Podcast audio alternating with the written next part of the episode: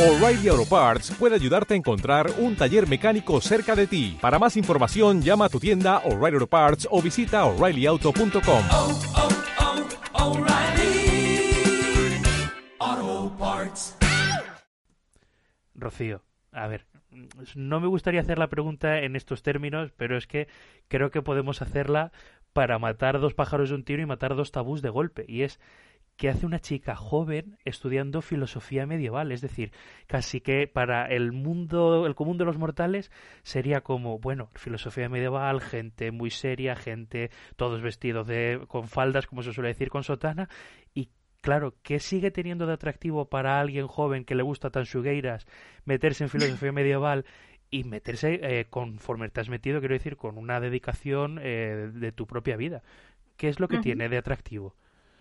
Pues mira, eh, al respecto tengo dos posibles respuestas. Una más académica y quizá personal y otra pues un poco más actual, si, quere- si así lo quieres. Pues eh, en un principio fue por un hombre, eh, en concreto por mi profesor de filosofía medieval. Tuve la suerte de que eh, cursar mis estudios de filosofía medieval y también, eh, en cierto modo, no renacimiento, pero sí había una optativa que, eh, que intentaba pues susanar eh, todo aquello que no se puede ver en un eh, cuatrimestre, que aún así nos quedó mucho por ver. Y fue César Raña, el profesor César Raña, que es un experto latinista que, de hecho, pues podía transmitir a través de, de sus clases su pasión por la filosofía medieval y mm, además el estudio y la presencia de eh, figuras que quizá no son las típicas que se estudian ¿no? dentro de los currículos, porque al final no solo ocurre en, en, en bachillerato, ¿no? que estás pues ceñido a lo que te dice el currículo y, en este caso con la presión de, de selectividad. Entonces, también en las aulas universitarias, pues parece que vinculas filosofía medieval pues a dos grandes figuras como puede ser eh, San Agustín y Santo Tomás y parece que no hay más eh, nada a, después de estos. Sin embargo, él eh, pues sabía transmitir eh, esa pasión por la filosofía medieval, por la importancia eh, de estas figuras y además nos descubrió muchas otras, como puede ser Pedro Abelardo, por ejemplo. Eh, eso por un lado. Por otro lado, en lo referente a la mujer, pues sí, no es, es una pregunta que se suele plantear. ¿Qué hace una mujer eh, estudiando filosofía medieval, eh, tal y como nos ponían, ¿no? Eh, y el papel de la mujer que hay en la filosofía medieval. La pregunta es, ¿por qué no? Es decir, no sí, podemos sí, sí, tiene ese sentido. Sí, sí, dime. claro, no podemos crucificar a unos eh, pensadores que eran presa de su tiempo. Igual que tampoco dejamos de estudiar y nadie se plantea por qué estudiamos a Aristóteles, tanto siendo hombre como mujer, cuando tampoco en la filosofía antigua se tenía una consideración. De hecho, las mujeres no eran ni siquiera ciudadanas. Y además, por ejemplo, un Aristóteles llegó a decir que había eh, personas que nacían para ser esclavos. Sin embargo, en ningún momento se cuestiona, se cuestiona el hecho de que una mujer se ah, dedique a la filosofía medieval. Y por otro lado, creo que nadie mejor que nosotras para incluso reivindicar las figuras femeninas presentes en la filosofía medieval, que también son las grandes desconocidas y, silenciadas. Entonces, creo que tenemos que también romper no solo con el estereotipo de la filosofía medieval, sino con el estereotipo de una mujer no puede estudiar aquello, a, a aquellos pensadores que en cierto modo no las dejan en buen lugar. Hombre, pues tenemos que estudiarlos a pesar de eso. Es muy llamativo porque parece que os queremos, o la sociedad en su conjunto quiere dictar constantemente qué os puede interesar y qué no.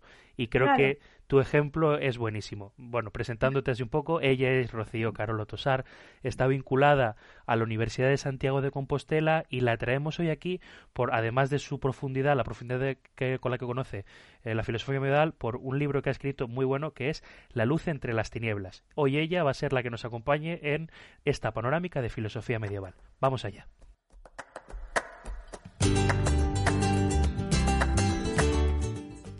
Panorámicas de filosofía.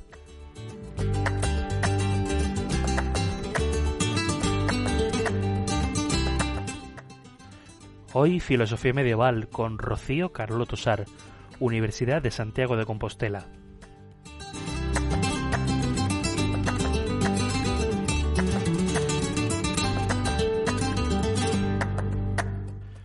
Pues tal vez, Rocío, eh, como decíamos, a lo mejor cabe romper ese primer tabú. Es decir, cuando llegamos a filosofía medieval parece que en ocasiones y cuando se ve tenemos que ver solo a Santo Tomás y bueno, porque hay que verlo porque si no pasar por ahí por de puntillas es un poco pues mm, que no tiene mucho sentido pasar de Aristóteles a Descartes y sin ver nada que hay en medio.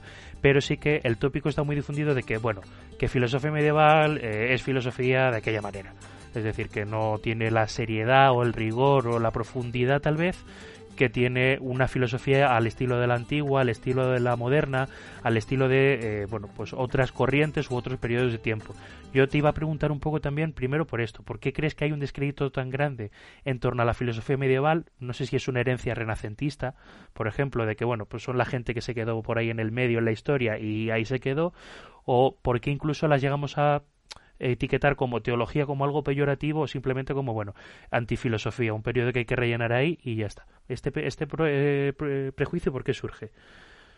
Sí, eh, fundamentalmente el, prejuicio eh, surge a raíz de la modernidad y en, concreto en la ilustración, ¿no? Porque el auge se pone en la razón. Entonces, parece que el debate entre fe y razón estaría desmereciendo precisamente las conocidas como luces de la razón. De hecho, el hecho de que sea filosofía medieval era eh, porque no solo el, hecho de que estuviese en el medio, sino que era eh, un intento de rebajarlo, ¿no? Porque eran las tinieblas frente a la luz de la razón. Pero eh, ya que hablabas precisamente de la filosofía antigua, todos aquellos que consideran e intentan desmerecer la filosofía medieval eh, se olvidan precisamente que eh, grandes eh, pensadores de la filosofía medieval lo que hicieron fue, en cierto modo, acomodar la filosofía platónica y aristotélica a la religión que estaban procesando, que era la religión cristiana. Pero es que no se desvinculan de la filosofía en ningún momento. Es decir, en San Agustín vemos la filosofía platónica. En Santo Tomás vemos la filosofía de Aristóteles, no se pierde. Es decir, estamos hablando de diez siglos de pensamiento que lo que hicieron fue precisamente añadir conocimiento a la filosofía antigua.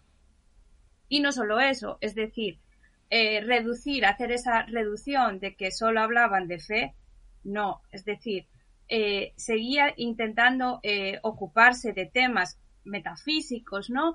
E intentar abordar desde el aspecto racional precisamente temas que no son físicos, que son metafísicos, pero eh, sin embargo es seguir intentando responder a las grandes preguntas del ser humano, es decir, de dónde venimos, a dónde vamos, qué, somos y qué hacemos aquí, ¿no?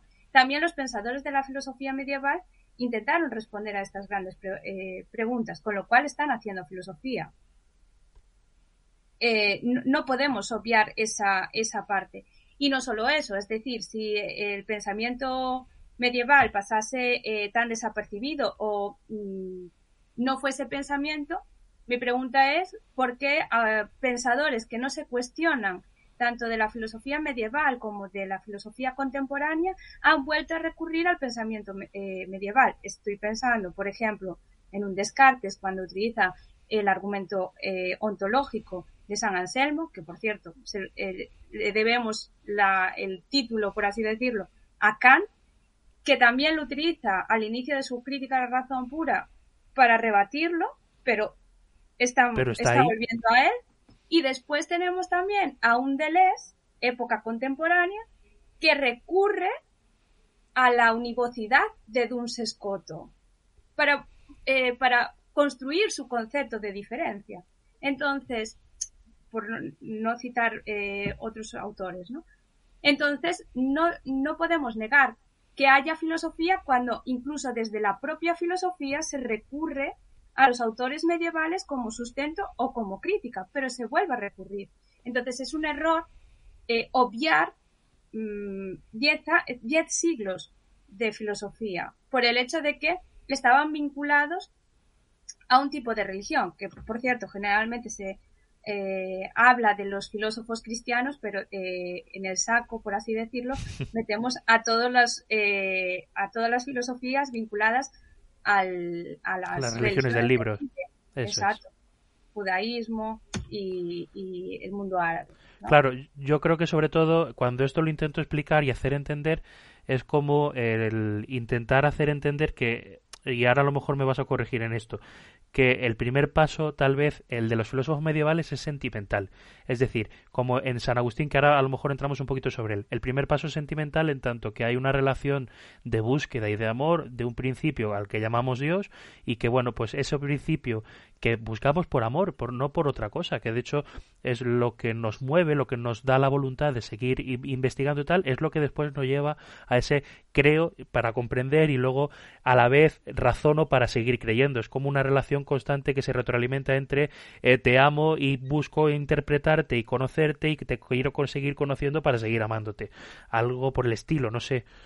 Claro, pero yo creo que eso también lo tenemos en la filosofía antigua. Es decir, eh, el, la, filosofía es amor a la sabiduría, es decir, los antiguos lo que tenían era un amor a la sabiduría al salir de la ignorancia al conocimiento. Decía eh, Aristóteles en su metafísica que todo ser humano comienza y comenzó siempre a filosofar movido por la admiración, pero la admiración en el sentido de pues sentir curiosidad por algo. En ese sentido hay un amor al conocimiento, al saber. ¿Qué pasa? Que lo que hacen los medievales es invertir un poco los términos de la teoría del conocimiento que tienen los griegos, que hablamos, eh, pues que también menciona Etienne Gilson, uno de los eh, más expertos medievalistas, ¿no? Eh, los griegos lo que hacían es, la verdad estaba en, en, último término. Entonces construían su edificio filosófico en la búsqueda de esa felicidad, de esa verdad. Esa verdad. En el caso de eh, los autores medievales, claro, ese amor a Dios hace que eh, ya tengan una verdad que ya es eh, que, está de antemano, que es esa verdad revelada. Lo que tienen que hacer ellos es fundamentar y revelar esa verdad, pero la verdad ya está en primer lugar. Se invierte los términos de la teoría del conocimiento, pero al final el camino y el, fundamento último es el mismo. El amor al que apelas es verdad que es distinto en el sentido de que parece que en la filosofía medieval tenemos ese amor a Dios, que en cierto modo es eh, a lo que nos conduce eh, quizás pues eh, tanto la filosofía de San Agustín de Hipona como la de Santo Tomás de Aquino, por mencionar a los dos grandes autores. Y en la filosofía antigua tenemos ese amor a la sabiduría, porque tampoco tenemos un Dios creador como tal. A lo mejor si hubiese, si ellos tuviesen un Dios creador, pues otra cosa se habría Sí, sí, otro gallo les habría cantado, ¿no? Exacto.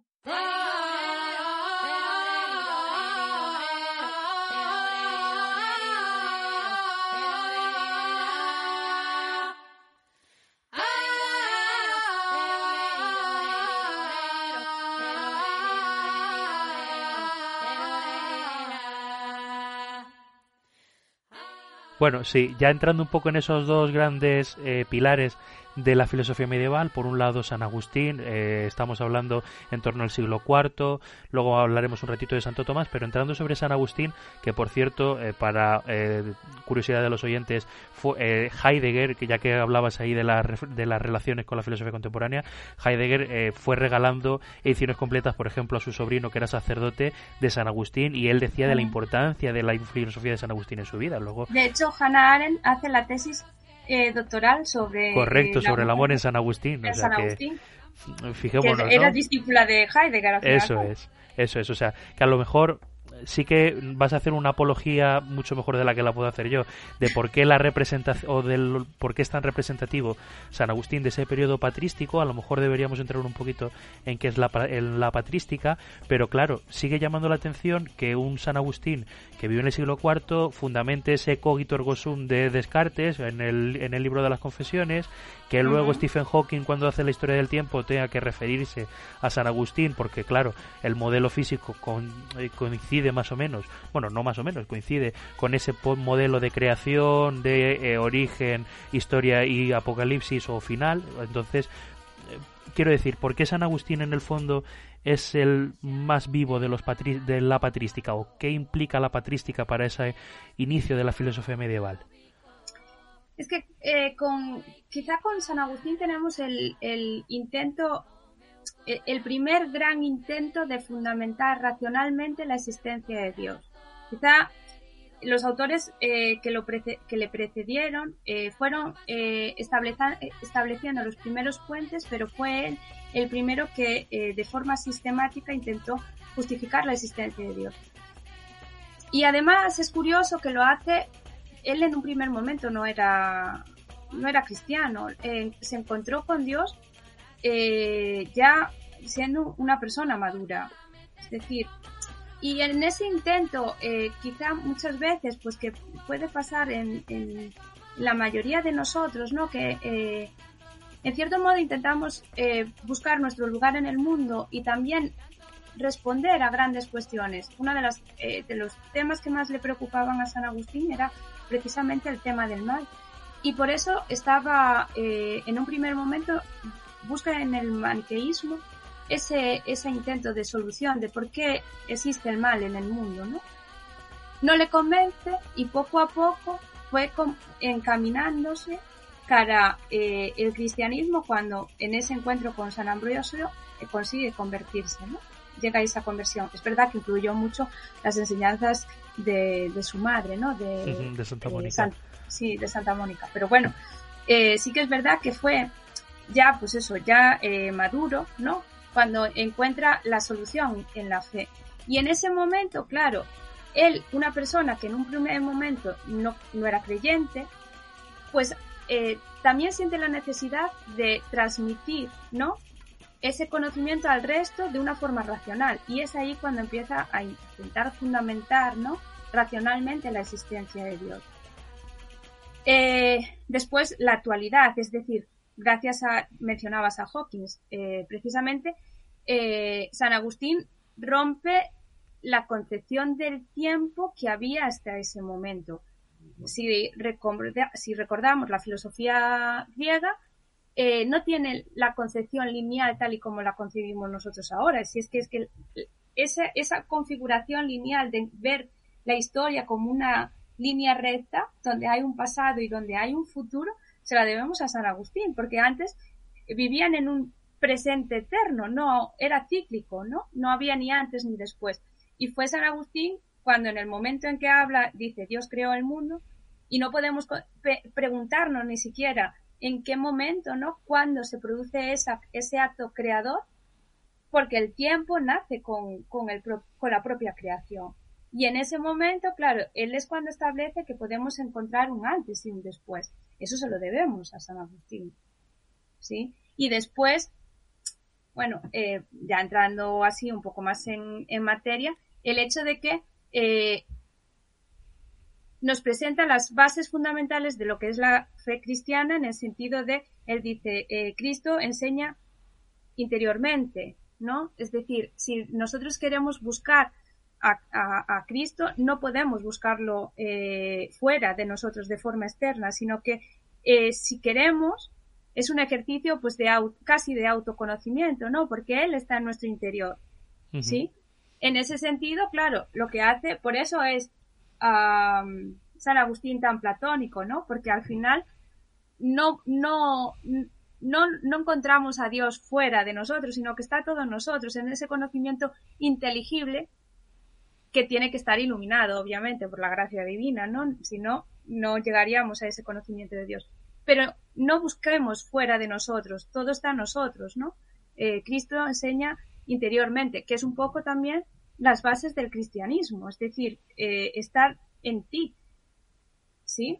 Sí, sí, sí, sí. O sea que a lo mejor también ese es el, ese es el secreto de un detalle que siempre me llama mucho la atención de confesiones, que es que es la primera referencia que yo sepa histórica que tenemos de alguien que está leyendo para sí que es eh, San Ambrosio. Cuando llega y San Agustín se encuentra con San Ambrosio, dice aquello de y estaba leyendo en silencio. Antes, a lo mejor tiene ese sentido también, ¿no? De querer encontrarse uno consigo mismo con el texto, interpretarlo, buscarlo y no tanto la lectura como sí que existía. Igual que existe un cambio en torno a la noción del tiempo, existe también un cambio en torno a la función de esa lectura, de esa lección de, bueno, leer en público para el gran, digamos, el común de los mortales, que puedan entender aquello que yo sí sé leer y el resto no sabe leer, pero sí que pueden comprender. Entonces, sí que me llama mucho la atención ese descubrimiento de eh, la persona interior, de cómo eh, en el hombre interior reside la verdad, cómo eh, podemos seguir conociendo ciertas verdades a la luz de nuestro propio interior y obviando ese esos sentidos que tenemos un poco fuera, ese mundo que tal vez nos entorpezca. Entonces, sí que me llamó mucho la atención eso, así como lo que vas dejando por ahí, que a lo mejor sí que es muy bueno de contar el origen del mal, como que es la pregunta tal vez que aleja o no aleja mucha gente en torno a la adolescencia cuando hay gente que se ha criado en un entorno cristiano o religioso en general y empieza a preguntarse por el origen del mal en el mundo. Es decir, cómo San Agustín en el libro albedrío va haciendo esa tesis tan bonita de, bueno, es que tal vez sean nuestras malas decisiones las que creen el, mundo, el mal en el mundo. Y eso a lo mejor nos deja también un mandato un tanto personal de, haz el bien. Claro, es que eh, lo, lo importante de la, de la filosofía agustinana es precisamente que eh, a pesar de que él mm, considera, porque él, eh, al fin y al cabo, eh, presenta una filosofía que es eh, finalista, teleológica. Es decir, hay, una, hay un fin marcado, que es ese encuentro con Dios, ¿no? Pero, sin embargo, a pesar de que, en cierto modo, nuestro final estaría determinado, al ser humano lo hace libre, lo presenta libre. Porque Dios crea al ser humano con capacidad de decisión. Y es al final, en último término, el ser humano el que, eh, el que decide y puede decidir tanto para bien como para mal. Y en el momento en que eh, ocurren cosas malas o se hace el mal en, en el mundo, la responsabilidad última no es de Dios, porque Dios ha, ha creado el mundo con una eh, finalidad marcada, que es precisamente ese encuentro con el Creador. la responsabilidad es tuya porque no haces una buena elección. En ese sentido parece que es un poco socrático, ¿no?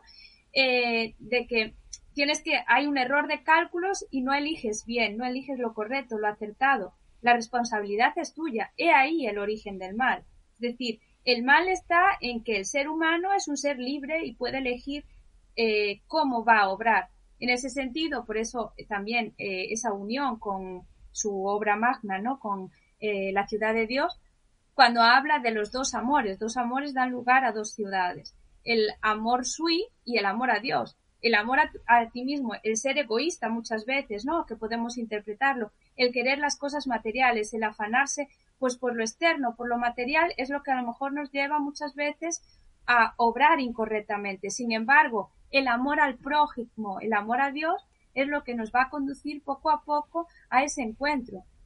Es responsabilidad nuestra incluso que la finalidad del mundo, que es ese encuentro divino, se produzca de una forma más rápida o más lenta, porque al final somos nosotros con nuestras acciones quien, quienes decidimos eh, cuándo se va a producir, ¿no? El obrar bien, el hacer el bien, o bien obrar incorrectamente y hacer el mal.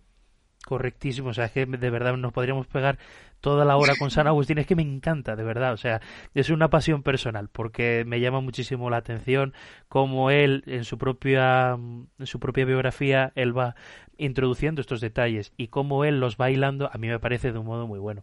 O sea, me, es una opinión personal, pero sí que me llama mucho la atención cómo es capaz de eh, entretejer ese telar tan bonito y tan bien contado, que a lo mejor hereda mucho esto de Platón, es decir, ese eh, esa manera un tanto literaria de narrar su propia vida a la luz de un criterio, que en este caso es pues el encuentro con lo divino, pues es bastante mucho más bonito. Sí que creo que influye mucho en Tomás de Aquino, que luego a lo mejor esa literatura es un poco más densa, y sin embargo mm. es la que se considera como canónica, es decir, bueno, no como canónica, pero sí que tal vez como la, la filosofía oficial del cristianismo. Esto lo se institucionalizó en el 19 con la bula esta de la Eterni Patris, ¿no? Que no ahora mismo no recuerdo quién la promulga, pero sí que está institucionalizado que eh, tiene que ser, toda filosofía cristiana tiene que ser tomista. ¿Qué diferencia hay entre eh, San Agustín y Santo Tomás, además de todo el periodo escolástico que ha pasado de por medio, los casi 800, 900 años que hay de por medio? ¿Cuánto, ahora esto también es muy interesante, cuánto de original hay en esas cinco vías que eh, recibe bastante influencia de Aristóteles? ¿Cuánto hay de, de original en su eh, derecho natural y cómo ese derecho natural ha fundado teorías como por ejemplo la del derecho eh, de gentes, que luego es el derecho internacional de la Escuela de Salamanca, o eh, por ejemplo, que esto se siga estudiando en carreras de derecho, es decir, que en carreras de derecho se siga estudiando a Santo Tomás como uno de los primeros autores es llamativo, o a mí por lo menos me llama la atención en la sociedad en la que vivimos. Santiago, de amor. Camelia branca doa Brilante brecida o son ¿Por qué Santo Tomás y por qué no San Buenaventura, por ejemplo? Que es su némesis, digamos. Ya, yo creo que Santo Tomás también pasa a la historia porque él fue muy sistemático, es decir, el hecho es tremendamente ordenado, es decir, eh, siempre sigue el mismo esquema, nosotros cogemos la suma teológica y siempre eh, se rige por, el mismo esquema. Eso lo que eh, facilita mucho es precisamente la comprensión, ¿no? Porque él se formula una pregunta, después hace una recopilación incluso de todas las objeciones y plantea las posibles respuestas. Eso también es lo que facilita que se, el estudio ¿no? de las mismas. Entonces, considero que eso tuvo mucho que ver. Con respecto a las diferencias que podemos encontrar con, con Agustín y con Tomás de Aquino, hombre, yo creo que la eh, diferencia fundamental es la teoría del conocimiento. Es decir, si queremos utilizar los términos eh, modernos, Platón sería un racionalista del libro y este Tomás de Aquino sería empirista. Eh, por lo que hablábamos antes, precisamente San Agustín y Hipona, la verdad residía en nuestro interior y, con la gracia divina, ¿no?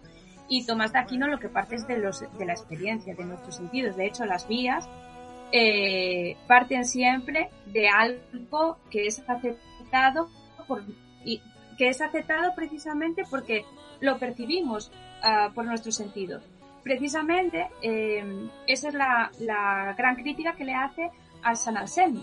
el argumento de San Anselmo está muy bien, está muy bien construido, pero el problema que tiene, el gran problema, es que es a priori.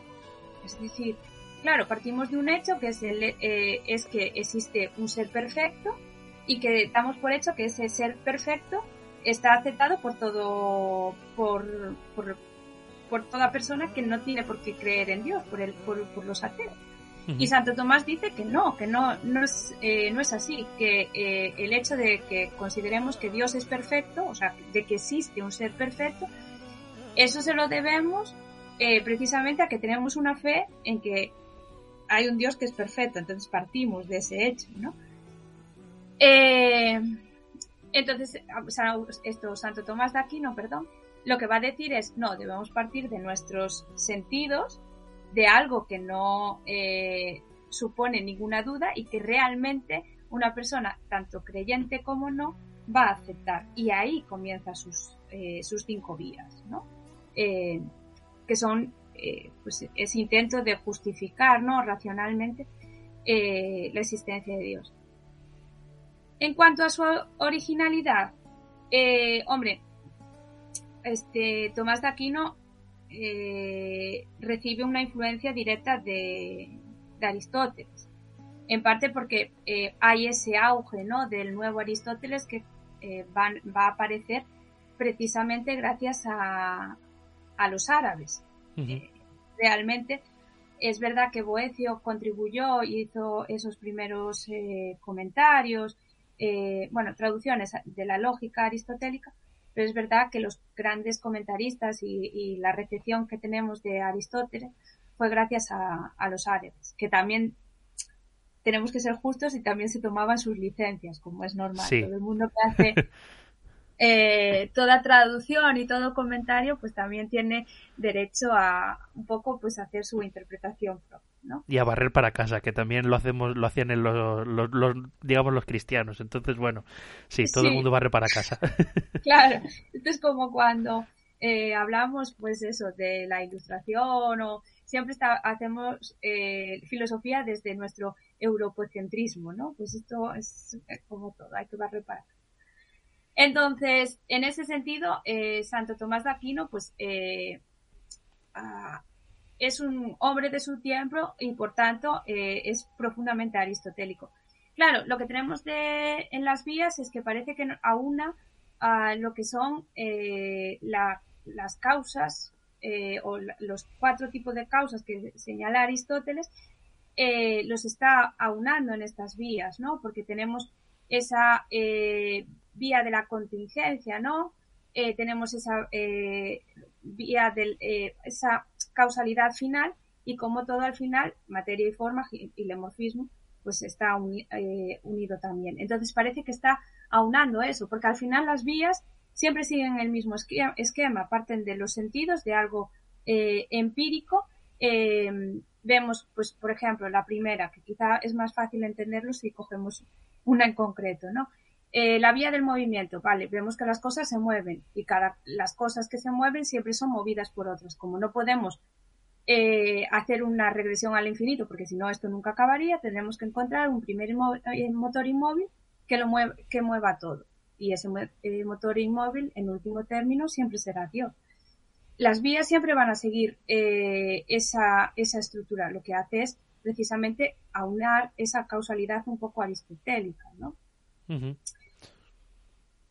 Y creo que me preguntabas alguna cosa más, pero sí, en torno a en torno a ese naturalismo, porque siempre que explico a ah, Santo Tomás también me llama mucho la atención que a lo mejor quiero decir eh, se nos llama a mí por lo menos me lo llama eh, cuando Santo Tomás está escribiendo, creo que es en el de Regno, eh, cómo tiene que ser el tema de el monarca, como que a lo mejor es un, no lo sé, a lo mejor es un tratado de príncipes así a su manera, que luego es una literatura que en la, edad, en la edad moderna tiene mucho auge, es decir, cómo tiene que, bueno, el príncipe de Maquiavelo es un ejemplo de ello, ¿no? Entonces, cuando está escribiendo cómo tiene que ser el monarca, está diciendo aquello de, bueno, y si el monarca se convierte en un tirano, eh, tal vez sea muy bueno eliminarle, incluso haciendo uso de la violencia, porque es una violencia un tanto legítima, es decir, está legitimando ese tiranicidio, que esto cuando yo lo suelo comentar, y bueno, pues sí, hay un individuo que es un fraile y está comentando que, bueno, pues es lícito quitarse al gobernador de turno si se convierte en un tirano, la gente queda un poco como, bueno, eh, y yo siempre me pregunto en qué momento perdimos un poco el norte también. Es decir, eh, claro, en qué momento tenemos malos gobernantes y en lugar de decir, bueno, vamos a luchar por lo común, eh, decimos, bueno, no, vamos a mantenernos y ya está. Entonces, ese de derecho me llama mucho la atención también, el interés por el derecho en Santo Tomás. Claro, bueno, hay que decir que a pesar de que sí que comenta que si el tirano no es precisamente si el gobernante se convierte en tirano, lo eh, conveniente es mm, suprimirlo, vamos a decir. Suprimirlo, sí, quitarlo del medio, ¿no? Eh, es verdad que Santo Tomás no hace apología de eh, tiranicidio, es decir, no es lo ideal. Por eso hace la distinción entre esa ley natural, o sea, dice que la ley natural, que al final es un reflejo de la ley divina, tiene que estar apoyada eh, por em, eh, la ley positiva, no recordaba el nombre. Sí. Eh, es decir, que al final tiene que estar apoyada por las, por las leyes de la, o sea, que esté amparada por las leyes que están gobernando, ¿no? Lo que al final lo interesante en este asunto y por eso supongo que su em, presencia todavía pues en las carreras de derecho es que eh, lo podemos entender incluso como un precedente a los derechos humanos en el sentido de que claro el ser humano tiene nace con unos derechos en este caso eh, serían unos derechos eh, promulgados desde Dios no y que deben conservarse. ¿Cómo los conservamos o cómo los protegemos? Precisamente con las leyes que, en cierto modo, ordenan ¿no? y intentan bueno, ayudar a gobernar un país. Entonces tiene que haber esa protección, porque en el momento en que no hay esa protección, el ser humano se siente desamparado, que es un poco, a ver, que no es lo mismo, ¿no? Pero en cierto modo, eh, todo lo que tiene que ver con, el eh, contractualismo, ¿no?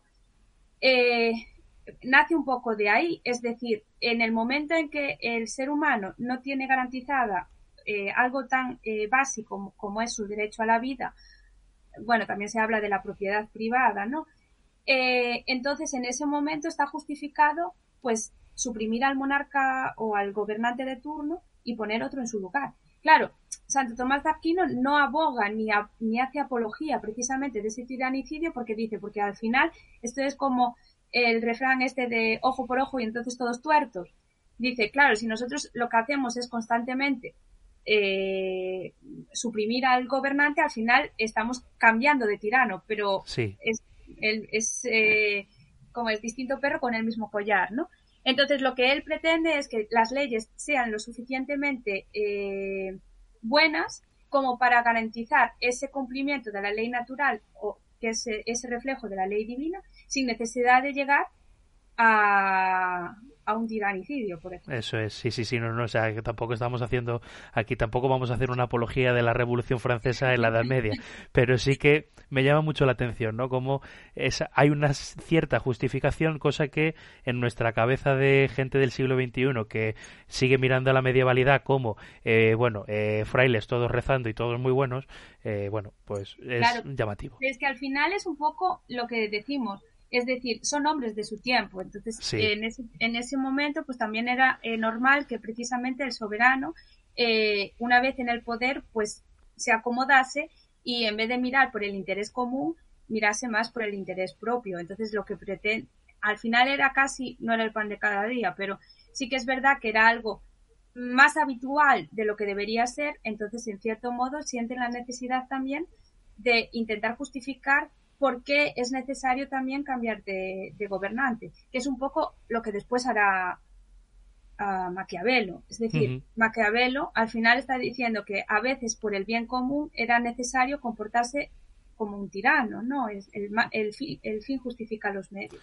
En ningún momento se puede ser malvado porque sí, pero en algunos casos diría Maquiavelo que estaría justificado. Entonces, al final, en Tomás de Aquino, claro, nos encontramos con un hombre que es está viviendo en una época concreta y a lo mejor pues siente la necesidad de verse reflejado en su teoría un, poco lo que vive en, la, en su sociedad. Sí, sí, no, no, totalmente de acuerdo. Tal vez sea incluso es el secreto por el que un poquito después, no mucho, eh, un tal Guillermo de Ockham, que es de los que tenemos eh, por ahí en el temario, que no tiene el san delante, es decir, que no está canonizado, está escribiendo esa obrita de sobre el gobierno tiránico del Papa. Es decir, oye, ¿y por qué el Papa no tiene que tener el poder absoluto? ¿Por qué no tiene que tener el imperio, el poder civil, solo el eclesiástico? Tal, a lo mejor es por eso por lo que se le cogió un poquillo de tirria al hombre, ¿no? Pero no conocemos tanto a Ockham, tal vez en bachillerato, por su teoría política, que a lo mejor sí era también el estudio, un buen estudio, sino por su nominalismo. Es decir, a pesar de que no es el fundador como tal del nominalismo, eh, no sé si era Pedro Lombardo eh, uno de los primeros nominalistas o creo que fue el primero, pero sí que es tal vez el más conocido. Y a la vez se establece ese nominalismo como el digamos el germen de esa revolución científica de bueno y ahora ya vamos a centrarnos no tanto en las esencias de las cosas sino en las cosas mismas. Eh, ¿Es relevante tanto el nominalismo como para que tenga este eco tan fuerte en el momento en el que vive Ockham? Soy rebelde porque siempre sin razón me negaron todo aquello que pedí y me dieron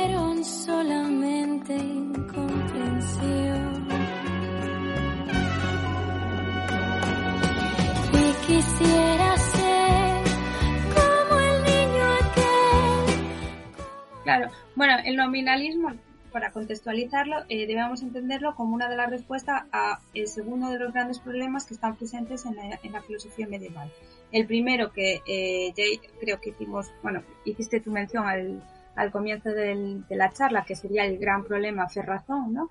Y como a lo largo de la filosofía medieval, pues eh, uno y otro intenta dar respuesta. Y el otro de los grandes problemas es precisamente el tema de los universales, la existencia real o no de los universales. ¿no? En este caso, eh, sí que es verdad que uno de los grandes representantes, quizá eh, el mayor, ¿no? es eh, Ockham, que eh, lo que dice en su nominalismo es que no existe nada universal fuera de la, de la mente humana. Yo, cuando me toca hablar de nominalismo, siempre le planteo una cuestión a, mis alumnos y le digo, ¿vosotros habéis visto alguna vez a un ser humano? Claro, en este momento, eh, cuando se le plantea la pregunta, se miran extrañados como diciendo, eh, a nuestra profesora se le ha ido la cabeza, ¿qué pregunta nos está haciendo? Ya vienen las preguntas de filosofía otra vez, madre Sí, mía. dice, madre mía. Eh, entonces se miran extrañados y muchos de ellos se quedan y dicen, claro que sí, profesora, ¿cómo no, hemos- cómo no, no hemos visto ningún ser humano todos los días? Entonces otro que empieza a intuir que la cosa eh, tiene su, Su trampa. su trampa. Entonces se quedan así reflexionando y dices, no, bueno, realmente no, no veo el ser humano, sino que veo personas, personas concretas. Entonces en ese momento es cuando introduzco el tema de los universales, ¿no?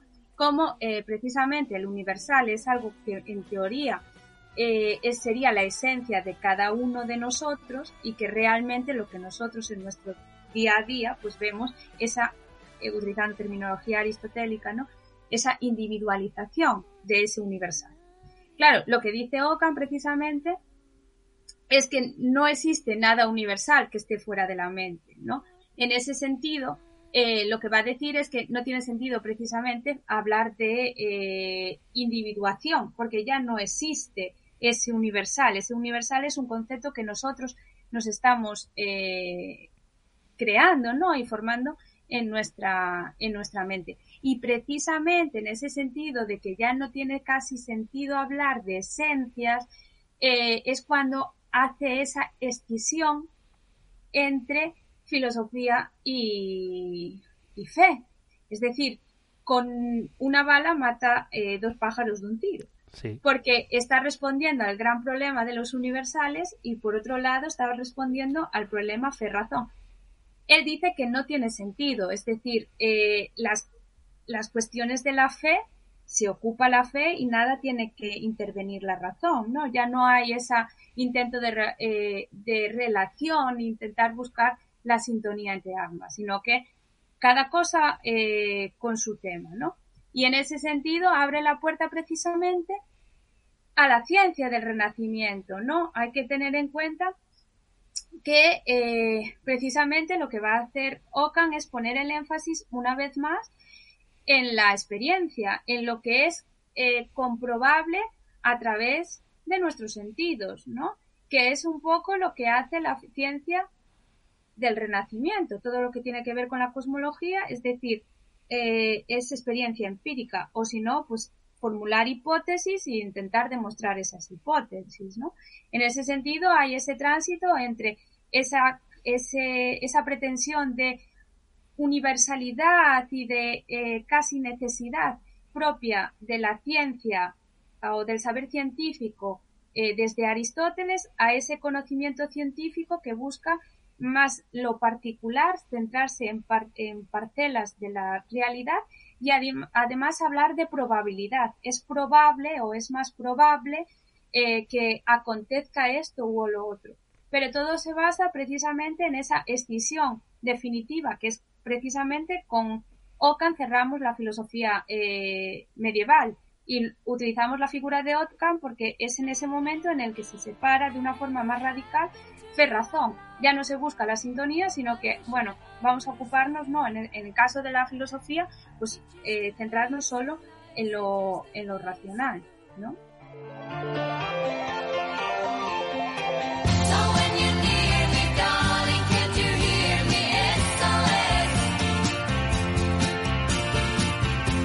You gave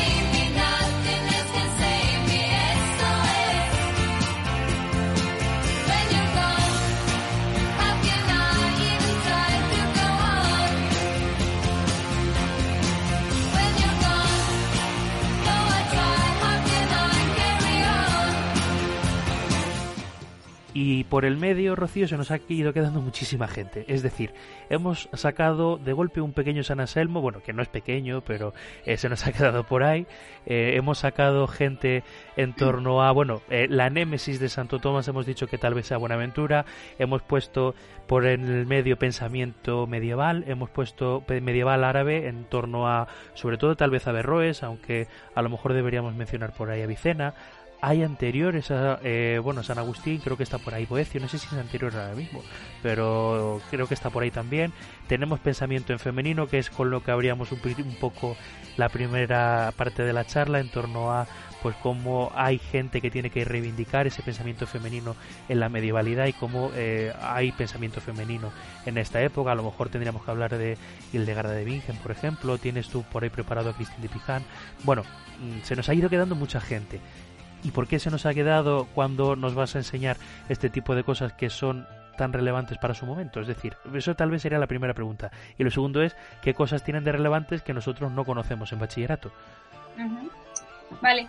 Eh, sí, como ya comen- al principio que, que- que te comentaba, ¿no? El porqué del interés por la filosofía medieval era precisamente porque a pesar de las grandes eh, figuras que pasaron a la historia, también eh, encontramos tantos otros pensadores que fueron aportando su granito de arena eh, a construir todo lo que es el pensamiento medieval y no solo el pensamiento medieval, sino que van a tener su repercusión en, eh, en épocas posteriores. ¿no?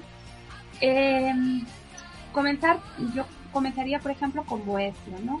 Eh, Boecio, a pesar de ser, bueno, a pesar no, además de ser, mejor dicho, eh, eh, uno de los traductores de la lógica aristotélica, él también construyó su eh, filosofía, ¿no? Y en concreto, el conocido como consuelo de la filosofía. Claro, el consuelo de la filosofía no era un, es un género literario que ya se produjo, se, producía con anterioridad, es decir, a Cicerón tenía consuelos, o sea, los consuelos estaban hechos precisamente para aquellas personas que estaban, tenían una pérdida no sentimental y, y era necesario eh, ofrecer un consuelo, diciendo que el- el- no nos dejemos perturbar ¿no? por los males del cuerpo, que lo que importaba era el- eh, los males del alma. ¿no? Y al final Ujú. ese era un poco eh, ese consuelo. ¿no? Con Boecio eh, inauguramos una nueva etapa precisamente de esas consolaciones, con ese consuelo de la filosofía. ¿Por qué? Porque lo que nos encontramos en el consuelo de la filosofía es un tratado moral. Un tratado moral que lo que pretende es enseñar a los jóvenes a el recto camina- caminar cada, cada quien, obviamente cara, cara a Dios. ¿no? Tenemos a, a un Boecio que está encerrado en, en la torre de, de Padua, si no recuerdo mal, ahora mismo no eh, recuerdo Sí. dónde estaba encerrado, esperando a que se cumpla la sentencia de muerte eh, de Teodorico. Entonces, en ese momento, claro, es un hombre que está ante las puertas de la muerte y que necesita hacer un poco, pues, eh, un balance de su vida, ¿no? Y en ese momento es cuando inicia eh, precisamente su consuelo de la filosofía. En, nace, bueno, eh, el inicio es precisamente ese joven que está eh, viendo qué va a pasar y que ante, a- ante él aparecen tres doncellas, ¿no? Que sería la naturaleza, la filosofía y el mundo. Obviamente eh, hay un discurso, ¿no? Eh, entre ellas eh, y todas querían llevar, pues, al joven Boecio a su campo, ¿no?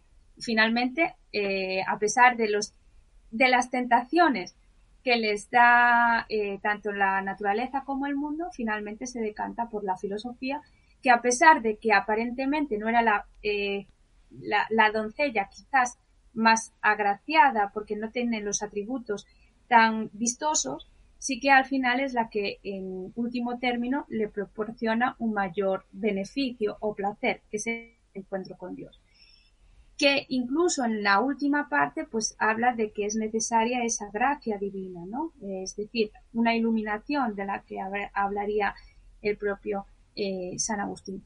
Pero es que este género, en el que además eh, otra de las características es la combinación entre am, prosa y, verso, hace una combinación que al principio incluso se cree que eh, el- la prosa se correspondería a la intervención de la filosofía frente al verso que eran las eh, otras de las doncellas. En realidad no hay tal elección, sino que lo hace de forma alterna. Pues es un género que incluso Tomás Moro va a emplear con posterioridad, ¿no? Y lo importante aquí es que volvemos a tener una obra de carácter moral que eh, lo que pretende es precisamente inculcar y enseñar a los jóvenes cuál es el recto camino y por dónde deben conducir su vida, ¿no? Por si en un momento dado se encuentra en una de esas vicisitudes de su vida, pues también sepan elegir correctamente, ¿no? Eh, después, comentabas también a San Anselmo. Obviamente es uno de los autores que debemos eh, tener en cuenta eh, por su posterior mm, repercusión, ¿no? Hablábamos del famoso argumento ontológico, es decir, si pensamos en la, eh, perfección, en el concepto de perfección, claro, nosotros somos seres imperfectos, por tanto, el, el, concepto de perfección no puede depender de nosotros mismos, sino que tiene que ser de un ser, o sea, ser dado por un ser que contiene esas características, ¿no? Que sería eh, Dios. Decíamos que tanto Descartes va a utilizar también el argumento ontológico eh, como una de sus pruebas de la existencia de Dios y como Kant eh, lo va a rebatir. La forma en que lo hace pues es también bastante curiosa. Dice, si nosotros pensamos en la isla más perfecta del Océano Pacífico, no implica su existencia, ¿no? al fin y al cabo, claro, lo que tenemos aquí, que es la crítica que se le hace precisamente al argumento ontológico, es que tenemos un salto ilegítimo entre el pensar y el ser, ¿no? No es lo mismo que nosotros eh, pensemos eh, algo concreto, no implica eh, que exista realmente, ¿no? Hay ahí un salto que no se justifica, ¿no? Uh -huh. Al margen después de que además Santo Tomás de Aquino, como comentamos en su, en su momento, también va a decir que es un argumento totalmente a priorístico, ¿no? Que tenemos sí. que partir ya de la idea de, de, de esa existencia, de, de ese ser. Exacto. Mm, eh, más autores así relevantes que también es necesario mencionar, los árabes, obviamente, ¿no? Eh, para entender a, la, a, a, filósofos como Tomás de Aquino, Santo Tomás de Aquino, debemos eh, por lo menos acercarnos o eh, conocer ¿no? la existencia eh, tanto de Avicena como de Averroes, ¿no? Uh -huh. Avicena, ¿por qué? Porque Avicena fue el que eh, señaló, ¿no? La distinción entre esencia y existencia, ¿no? Tan eh, fundamental. ¿Cuál es la distinción o eh, qué es lo que nos decía Avicena? Bien, él decía que existían seres, ¿no? En los seres hay eh, una distinción entre esencia y existencia y que esa esencia y existencia se daría eh, de forma conjunta en Dios, por ejemplo.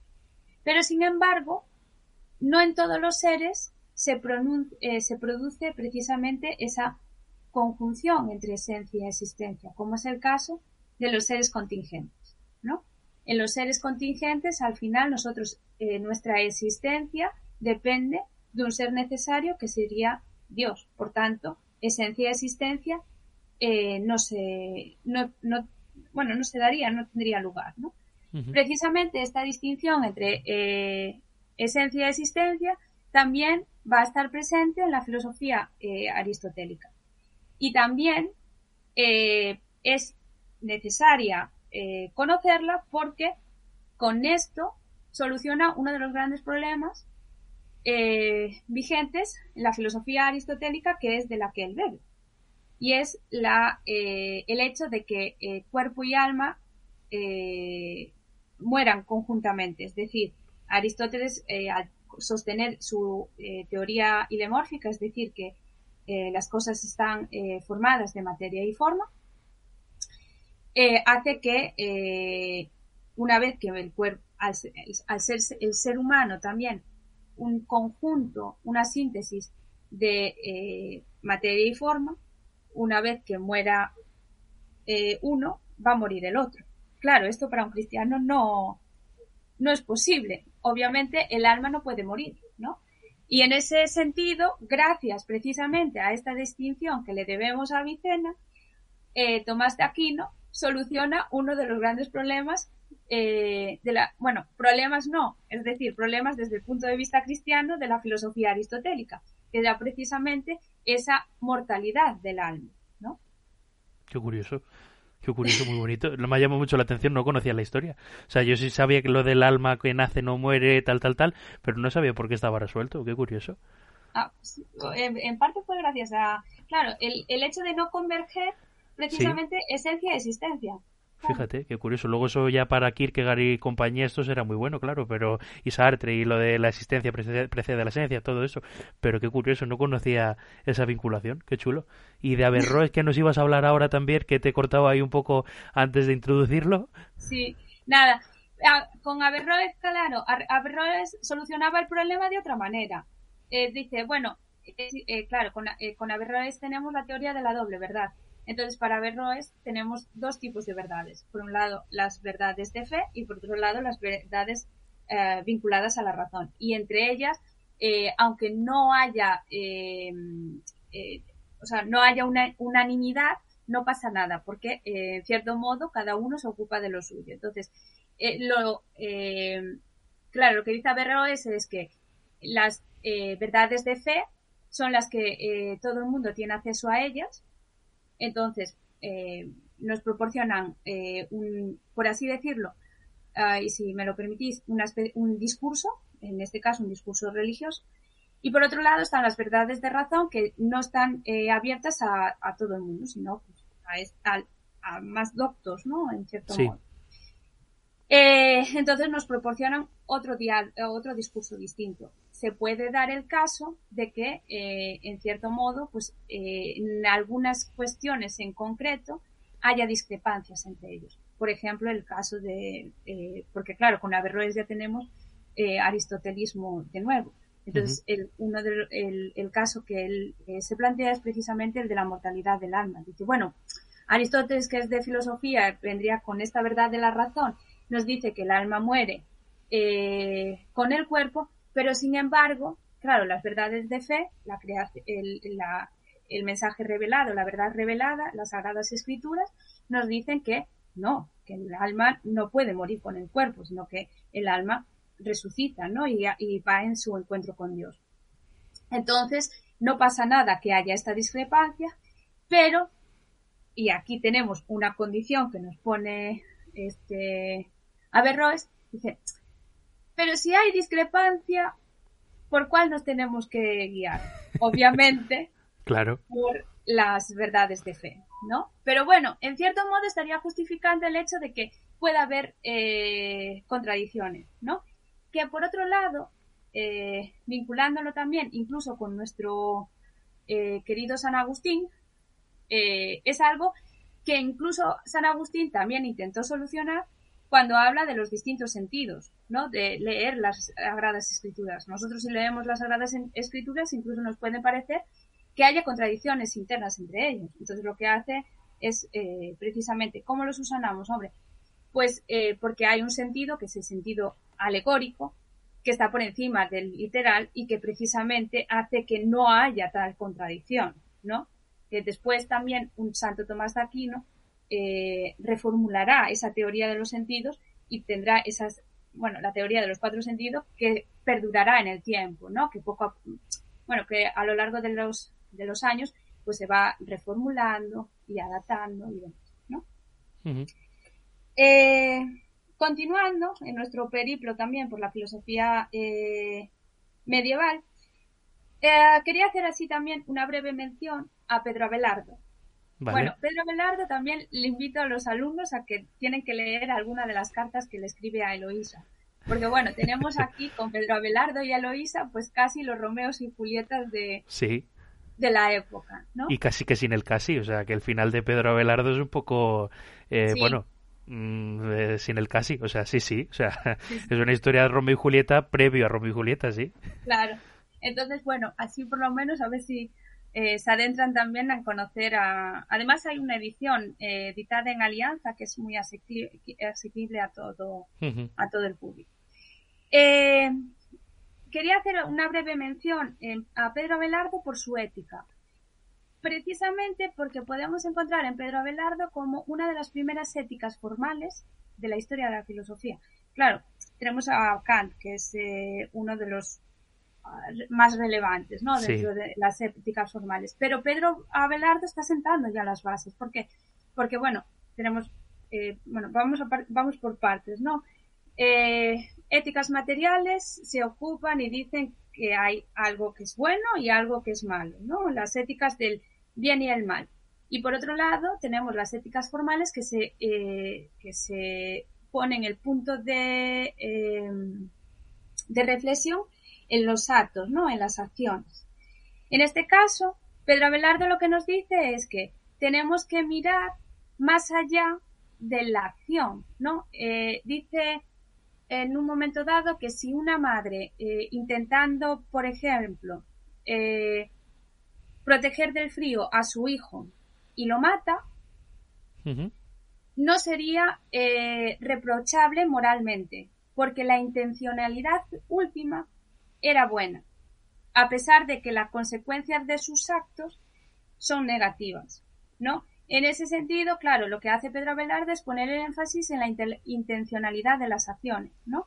Algo que, lo dicho, eh, Kant, por ejemplo, va a perfeccionar estas éticas eh, formales y que posteriormente, tanto la fenomenología como, por ejemplo, estoy pensando en un Paul Ricoeur, van a poner el, el énfasis precisamente en la intencionalidad de la acción. Es decir, muchas veces, aunque la consecuencia de dicha acción puede ser negativa, no tiene por qué eh, reprochársele moralmente nada si la intencionalidad era buena, ¿no? Sin embargo, precisamente las éticas que estaban en ese momento lo que eh, evaluaban era el resultado final, es decir, si la consecuencia de la acción era buena o mala, ¿no? En ese caso, por ejemplo, el ejemplo que pone él, eh, sería juzgada eh, por la acción porque la, el desenlace era malo, que sería la muerte de la criatura. Sin embargo, en, en Pedro Abelardo te dice que, claro, la intencionalidad era buena, con, lo cual no lo podemos eh, juzgar como algo malo, ¿no? Em, ¿Qué más? Después, eh, bueno, antes os mencioné a Duns Scotto también, Sí. por el concepto de univocidad, que también está muy acorde con el nominalismo de este mm, De Ockham.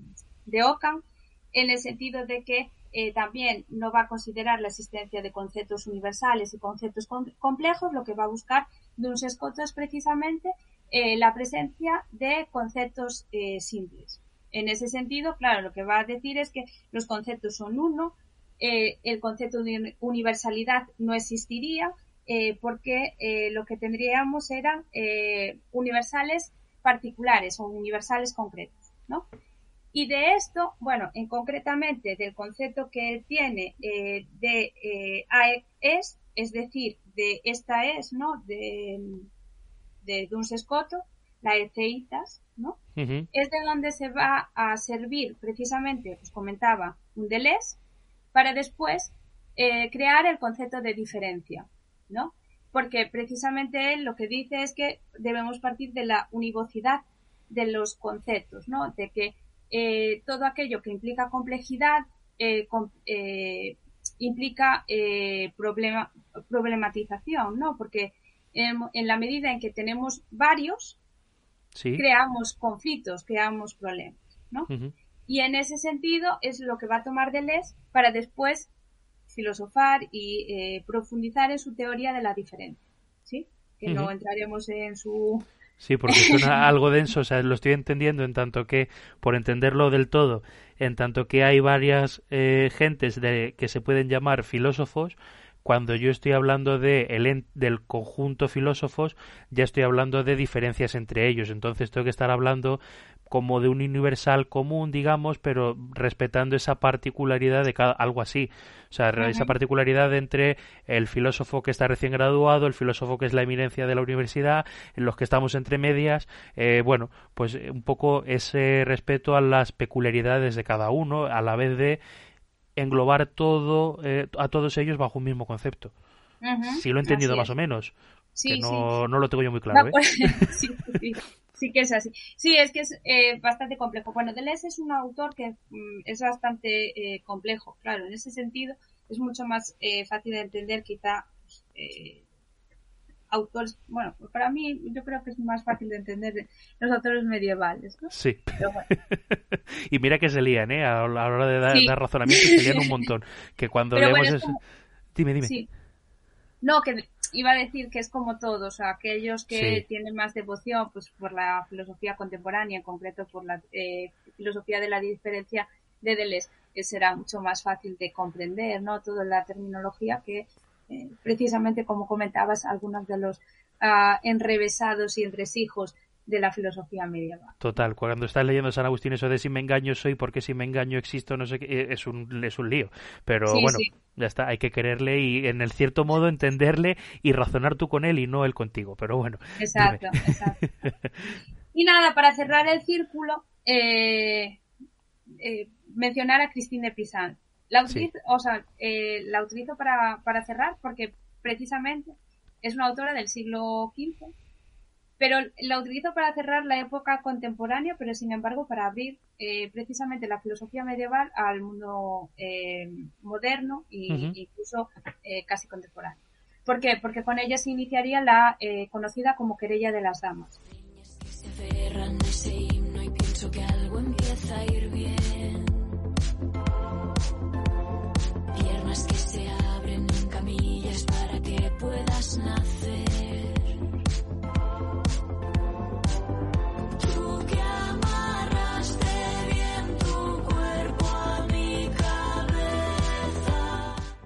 Una de las obras más importantes eh, de Christine de Pizan es La ciudad de las damas.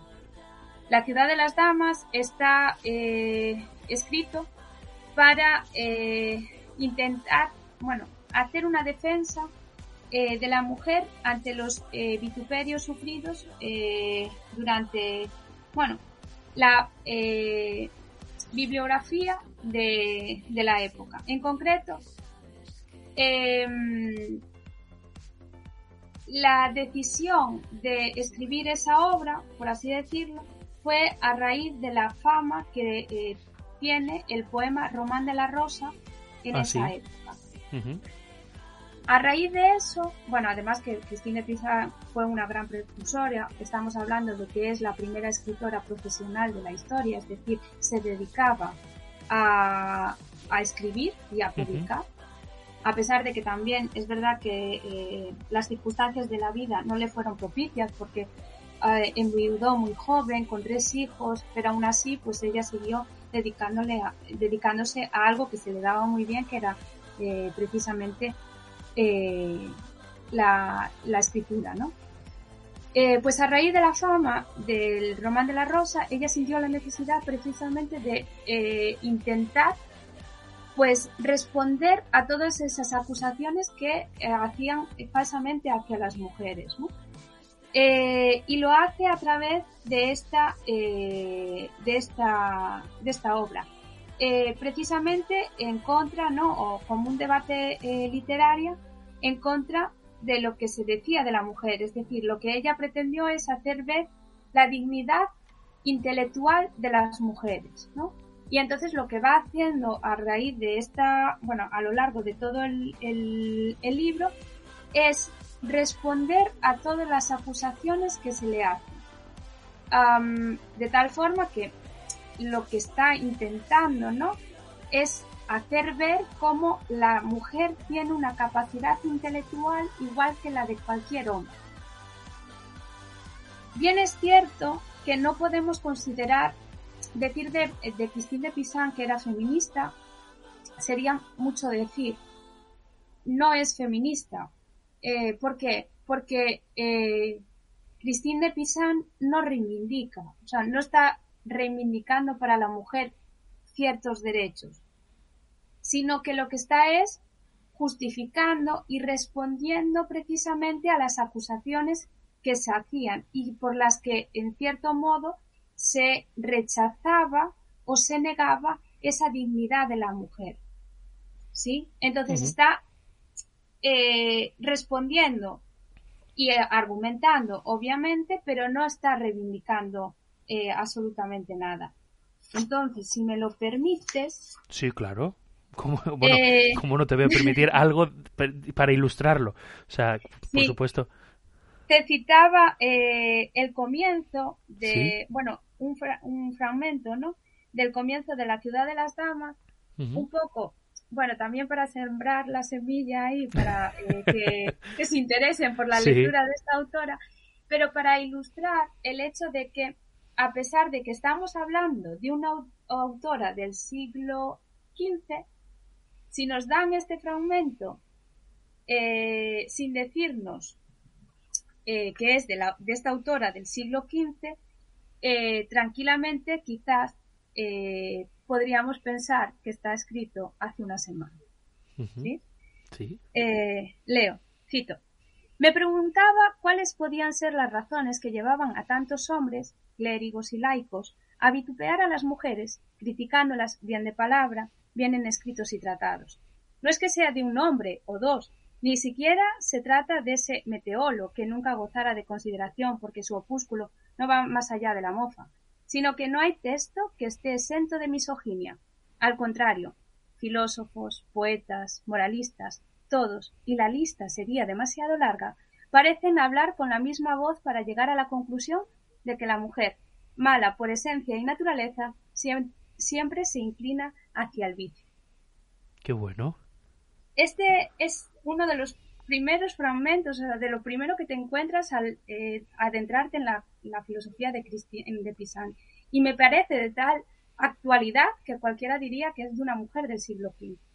Pero en ella se ve la esencia precisamente de la necesidad, ¿no? De intentar ofrecer ese pensamiento, eso que se le dedica, que, que se le daba también a ella, ¿no? Como era el escribir y expresar sus razonamientos y pensamientos, precisamente para intentar que se acabara con ese vituperio, ¿no? Hacia las mujeres. Y al final lo que hace es iniciar un debate que se prolongó a lo largo de los tiempos, ¿no? Eh, estoy pensando, por ejemplo, otros de los que es más actual, ¿no? Del padre Feijó. En su teatro crítico eh, hace una defensa de la mujer y precisamente una defensa de la mujer por parte de un, eh, hombre de la Iglesia también, en el que viene a decir que la mujer goza de total intelectualidad igual que la de un hombre. Y también inserto en ese, en ese, en ese debate. Para un poco ilustrar precisamente que, eh, cerrando la época medieval, que fue una mujer precisamente la que incluso abrió el debate que se prolongó a lo largo de la historia. ¿no? Me estaba recordando todo el rato a eh, esa redondilla de, Sa- de Sor Juana, eh, aquello de hombres necios que acusáis a la mujer sin razón, sin ver que sois la ocasión de lo mucho que juzgáis. O sea, y ella va haciendo un, pe- un pequeño poema, eh, bueno, no es pequeño, pero bueno, va haciendo un desglose de todo aquello que los hombres acusan a las mujeres y está, y está diciéndote, ¿te estás dando cuenta que estás haciendo tú lo mismo? O sea, es, entre, entre el padre Feijo y eh, Christine de Pisan está ahí. O sea, es que mm, sí, eh, me llamaba mucho la atención precisamente por eso. Un, un- fragmentito de libro mm, que sí, es que es, es tremendamente actual, es rabiosamente actual. O sea, no lo conocía. De- reconozco que desconocía. Conozco a Christine de Pisan de oídas, pero desconocía esta querella. O sea que me llama mucho. A mí, en mí ya ha sembrado la semilla. O sea, en mí ya la ha sembrado. Entonces ya objetivo cumplido. Sí, en mí ya está sembrada. Y de hecho, tal vez la última pregunta vaya en torno a esto. A ver, siempre me llama mucho la atención el que alguien que quiere estudiar filosofía tiene que pasar un poco como por ese ejercicio traumático de decir en casa, papá, mamá, eh, voy a estudiar filosofía. Que es un poco un ejercicio de eh, ese sentido, ¿no? De, bueno, pues ya como si fuera algo, bueno, no voy a hacer algo que tiene muchas salidas, eh, iros acostumbrando, ¿no? es una eh, cuestión que tal vez cuando se dice en un, en un instituto a veces suena raro. Ah, sí, quien va a estudiar filosofía es este, el raro, la rara de turno. Si eh, yo ya hago apología de ello eh, con, con todo lo que puedo, con todas mis fuerzas, pero si tú te encontraras en esa situación de ver ahora, ya con tu vida, digamos, encaminada en torno a la filosofía, en este caso a la filosofía medieval, y eh, bueno, ya un poco visto que sí que se puede sobrevivir eh, más o menos de la filosofía y que eh, es una actividad que da más probablemente eh, alegrías que tristezas, después de esa visión de conjunto, si alguien te encontrases que tú dijeras y quiero estudiar filoso y quiero estudiar filosofía, ¿qué consejo le darías, Rocío? Pues mira, yo eh, quizás es que tuve mucha suerte. Entonces, yo cuando dije que quería estudiar filosofía, en mi casa no me dijeron nada. ¿Vale? Eh, todo lo contrario. Es decir, ah, hubo quienes eh, precisamente hablaron con mis padres para que me quitasen la idea de la cabeza, porque era una, mm, una salida sin poco, Sí. eh, sin poca salida, eh, sin salidas, etcétera, etcétera. Y el consejo que eh, yo trasladaría precisamente al futuro mm, estudiante de filosofía, estudiante, eh, yo le diría, si eso es lo que real, que es un poco lo que, que hicieron mis padres conmigo, ¿no? Si eso es lo que realmente quieres, adelante. Yo creo que en el, eh, si tú haces algo eh, en lo que crees y de lo que disfrutas, tarde o temprano siempre vas a encontrar tu sitio en el mundo y siempre vas a intentar sentirte realizado, ¿no? Porque al final es, es eso, es decir, eh, si nosotros pensamos y vamos a, a lo más práctico, ¿no? Nuestra vida laboral. Nos pasamos más años eh, trabajando que sin trabajar. Entonces, dedicarte a algo que no te gusta es una tortura. Sí. Entonces, si eso es lo que realmente eh, quieres, adelante. No busques la salida, o sea, las salidas se presentan. No se, eh, de antemano, un, no sé, un profesor de magisterio o un abogado o quien sea, cualquier profesión, de buenas a primeras, no tiene su puesto asegurado. Claro. Es verdad que puede ser más fácil o más difícil la entrada en el mundo laboral, pero al final las cosas se luchan y se ganan. Entonces, si tú realmente es, eh, sientes que tu futuro es en la filosofía, tarde o temprano buscarás tu hueco para dedicarte precisamente a la filosofía y disfrutarás con ello y no entenderás que es un trabajo, sino que es tu vida y tu día a día y que disfrutas. A veces no es tan idílico todo, porque Claro. te con los libros y con los autores y que me está diciendo y, y que no, ¿no? Pero en el fondo es más la gratitud, ¿no? De tu trabajo la que vives día a día y eso es lo que realmente importa. Es decir, el ser eh, lo que tú quieras ser, ¿no? El sentirte realizado. Con eso basta, yo creo. Lo firmo, ¿eh? Y lo suscribo. lo firmo y lo suscribo. De hecho, es probablemente el bueno, pues el gran pensamiento que de- eh, debería tener tal vez el conjunto de gente que está decidiendo un poco hacia dónde encamina su vida. Oye, eh, voy a dedicar muchos años de mi vida a esto, probablemente sea bueno que me dedique a algo que por lo menos me llama la atención, no que tengo que vivir, eh, bueno, pues como un suplicio y como un medio de sustento para poder disfrutar la vida que realmente quiero, ¿no? Tal vez el secreto, que es un poco un consejo de filósofo, ¿eh? También te he de decir que esto en otras carreras no pasa, pero es un poco el consejo del filósofo. Tal vez sea bueno eh, dedicar que tu vida sea un poco, eh, que tu trabajo sea vital, que no sea el sustento para darte la vida que quieres. Exacto. Sí, sí, o sea, lo suscribo totalmente. Es un poco el consejo del filósofo, pero es, es así, es así. Yo lo, lo, lo comparto completamente.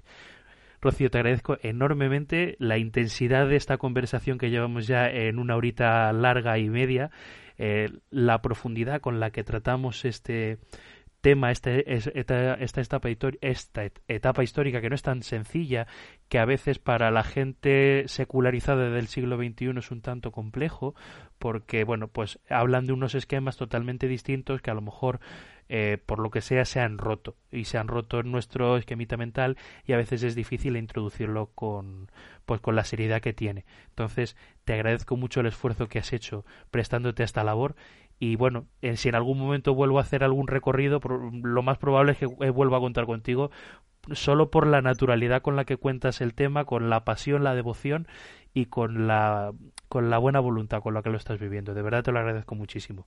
Nada, ha sido un placer por mi parte y agradecerte a ti además que me hayas permitido eh, participar en este espacio que considero que es eh, fundamental, ¿no? Y además eh, también agradecerte la labor que haces precisamente de acercar la filosofía a, a todos los públicos, ¿no? Que muchas veces am, también acarreamos ese prejuicio de que es para entendidos y que no están accesibles para, para todos o que eh, es aburrida, ¿no? Y un poco, pues, eh, tú estás ayudando precisamente a que se acerque a, a los jóvenes, ¿no? Y que ellos también ah, sientan esa eh, necesidad, en cierto modo, ¿no? De adentrarse en esta disciplina y eh, investigar y descubrir cosas, eh, cosas nuevas, que es fundamental, yo creo que para los días de hoy.